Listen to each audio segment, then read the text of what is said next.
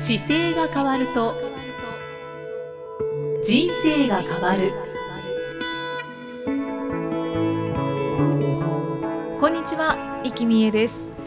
この番組では中野生態東京青山の院長姿勢治療科中野孝明先生が人生が変わっていく成功する姿勢力についてお話ししていきます。中野先生今回もよろしくお願いします、はい、よろしくお願いします。さあ前回からあの3つの姿勢について、えー、お話しいただいています。前回はタイプ A 女子猫背タイプについて詳しくお話しいただきました、はい、今回は、えー、タイプ B のおじさん猫背タイプについてお話しいただきます、はい、あのこのおじさん猫背タイプ詳しくこれからお話しいただきたいんですが、はい、その前に、はい、改めて中野先生、はい、姿勢が悪いとどんな悪影響があるのか。あと中野先生がこの姿勢を直していく目的。ちょっと簡単にお話しいただいてよろしいでしょうか。はい。えー、姿勢が悪いとですね体の使い方がやっぱりうまく使えていない本来のもともと持っている体の機能を大幅に下げているというのがやっぱり悪くて損をするところなので、はい、まあ、肩こり腰痛膝が痛いっていうものだけじゃなくていろんな体の不調っていうのが姿勢が悪いことによって実は起きてるんですよということが一番こうお伝えしたいところなんですよね。はい、姿勢ってあのやっぱり2つ姿勢の言葉尻には一体意味があるんですけど体のその構造的な部分の姿勢と、うんうん、心の部分でどういうふうに姿勢を持っていくかっていう意味が2つ意味があって、はい、で姿勢が物事に対してのこう取り組みの姿勢とかっていうじゃないですか、うん、あの部分もやっぱり体の部分の影響が出て自分の態度に出出たりするので、うん、体がちゃんと正しい状態であればもっと気持ちの部分もプラスになったりとかですね、うん、そういうところもいろいろ広い意味で大きく取れるので、はい、それでまあ姿勢が悪いと、まあ、かなり大きなマイナスをも作ってしまうということで。まあ、良くないということですね、まあ、その姿勢を直すということで姿勢イコールですね、はい、生活習慣というか生活環境に近いと思います。で僕だと40今2ですけど、はい、42で今の現在の姿勢っていうのは42年間どんなふうに過ごしてきたかっていうことの表れなのでもうそれ全部を直していくっていうことを考えた時にまあ姿勢治療科っていうふうに作ったらいいのかなと思ってですね。なので今を直すんじゃなくて未来のために今今まで使ってきた使い方を新しい使い方に今度変えていこうと。本来持ってる正しい使い方に変えていきましょうというのが姿勢治療科っていう仕事で、はい、そこを目的に、はいされていらっしゃるんですよね。はい、ですからあの今すぐ直していきましょう。そうですね、はい、ということで、はい、え今回はタイプ B のおじさん猫背タイプについて詳しくお話しいただきますが、あの改めてこれはあのどんな姿勢のことを指していますでしょうか？これはですねやっぱり中年のちょっと男性らしい体型になるんです立った時に腰腰というかお腹が前にポコッと出てるような姿勢をこのね、はい、おじさん猫背タイプというふうにしたんですけれども、はい、ちょっとこうお腹が突き出しているような感じの姿勢ですかね。うん、ねはい、よく見ますね。なんか体型は全体的に痩せてるんだけど、はい、お腹だけ異様に出てるっていう方多いですよね。そうですね。これでお腹を意識してこう締めない生活が多いとこういう傾向が出やすいんですよ。はい、でこのタイプ分けた時僕背伸びをあんまり強く言ってなかったんですけど、はい、背伸びをするようなこう形を取るとお腹ってちょっとへっこむんですよね。あ確かに。でそれが正しい状態の体で、まあ、体幹のコアコアって言ったりしますけど、まあ、体幹を使ってる姿勢なんですけどそれが抜けてるとお腹がポコって出るんですよね。なんか お腹が出てると、はい、本当に先ほどおっしゃった心の姿勢もなんかぐにゃっと曲がっているような感じが見受けられますよね。はい、そうですね。で結構ね持たれることが多いとどうしてもお腹の力って入らないので、例えば椅子に持たれて座ることが多いと、お腹って力が抜けてるんですよ。はい、今聞いていただく方が椅子にもし座られてたりするようだったら椅子にもたれて自分のお腹を触っていただくと、お腹がちょっと柔らかい、ちょうどおへその上ぐらいで触った時に、姿勢を起こした時に触るとテンションがかかるんですけど、はい、こう椅子に持たれた感じで触ると抜けてますよね。うんそうですよね。そうするとそのお腹の部分を使わずにあの姿勢を保とうとしてくるときにこの形が出やすくなってくるっていう、じゃあその長年こうもたれかかるっていう生活を続けていくともうぽっこりお腹になっちゃう。そうなんですよね。体全体をこう締める体幹っていう部分で使えないままあの持たれた形の形状のまま立ってるのでこういう形状が出てきちゃうんですけど、うん。はい。ね、であのタイプの名前はおじさん猫背タイプですけれど、はい、あの若い女性も実は多いんですよね。多いですね。はい。これはちょっとそうですね見方を変えると例えばあの椅子に座った時にですねいつも骨盤をこう寝かしているというか丸くしてしまうような座り方が得意な方は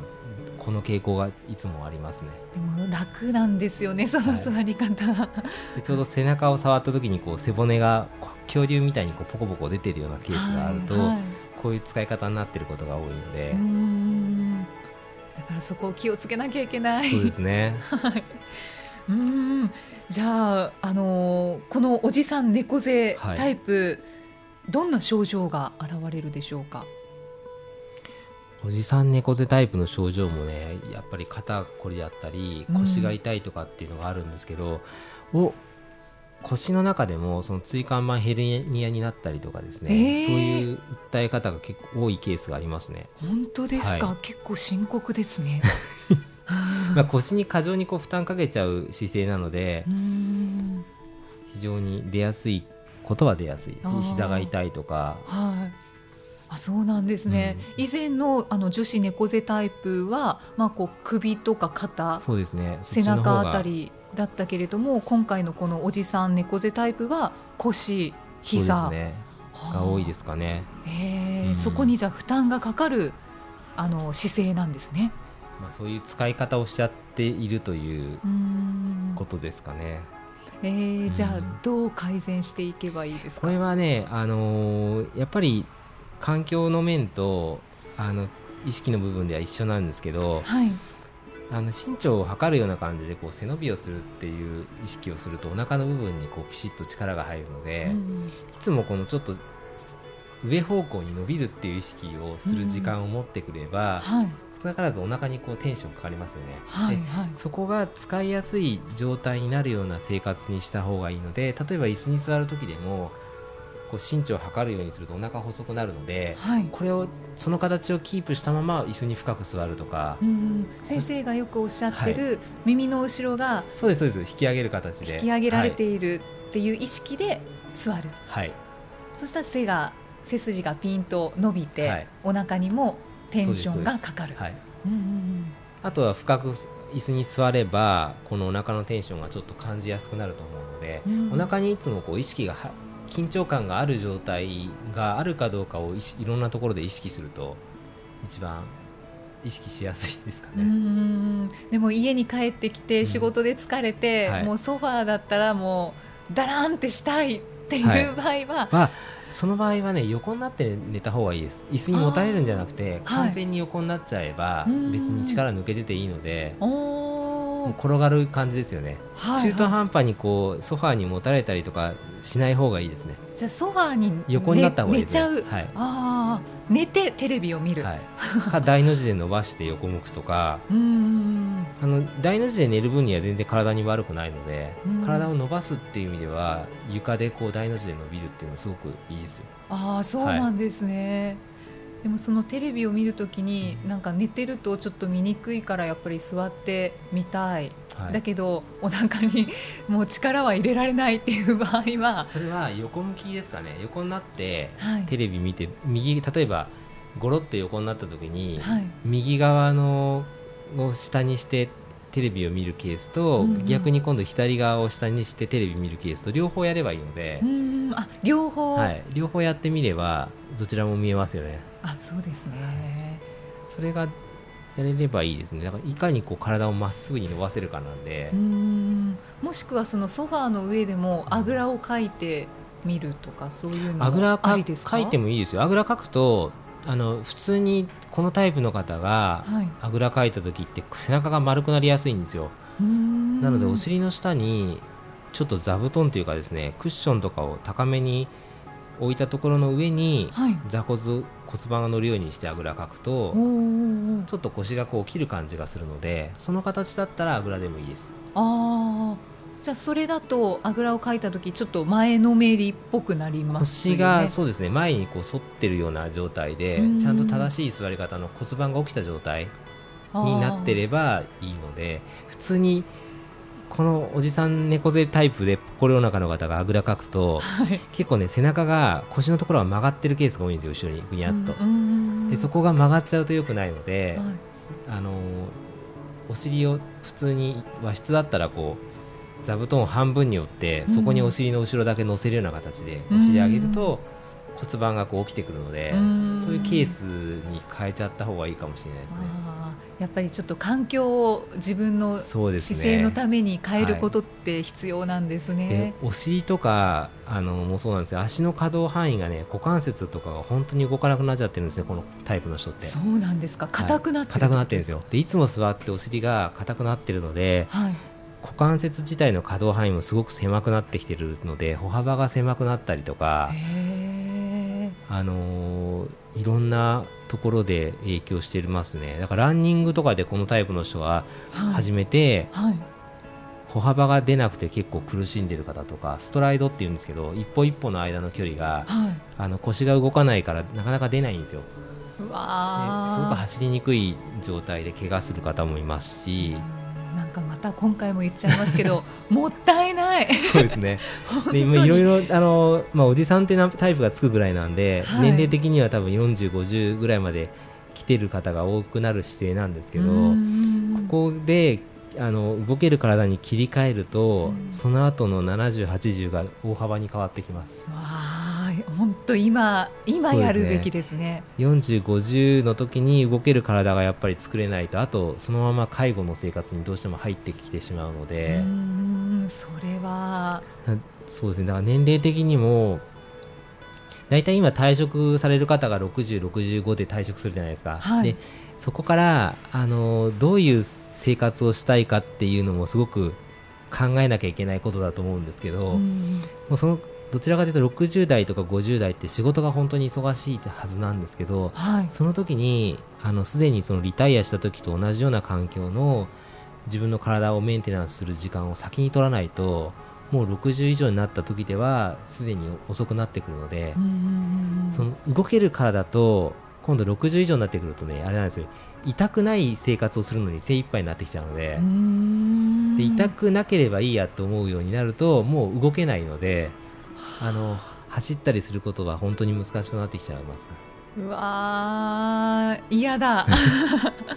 なのでいかにも早めに早めにこう手を打っていけるようにするかっていうのが日本の場合は本当に運動する方も全人口の中でやっぱり大人5%切ってるぐらい少ないんですよ。少ないです、ね、本当に少ないんですよまだまだ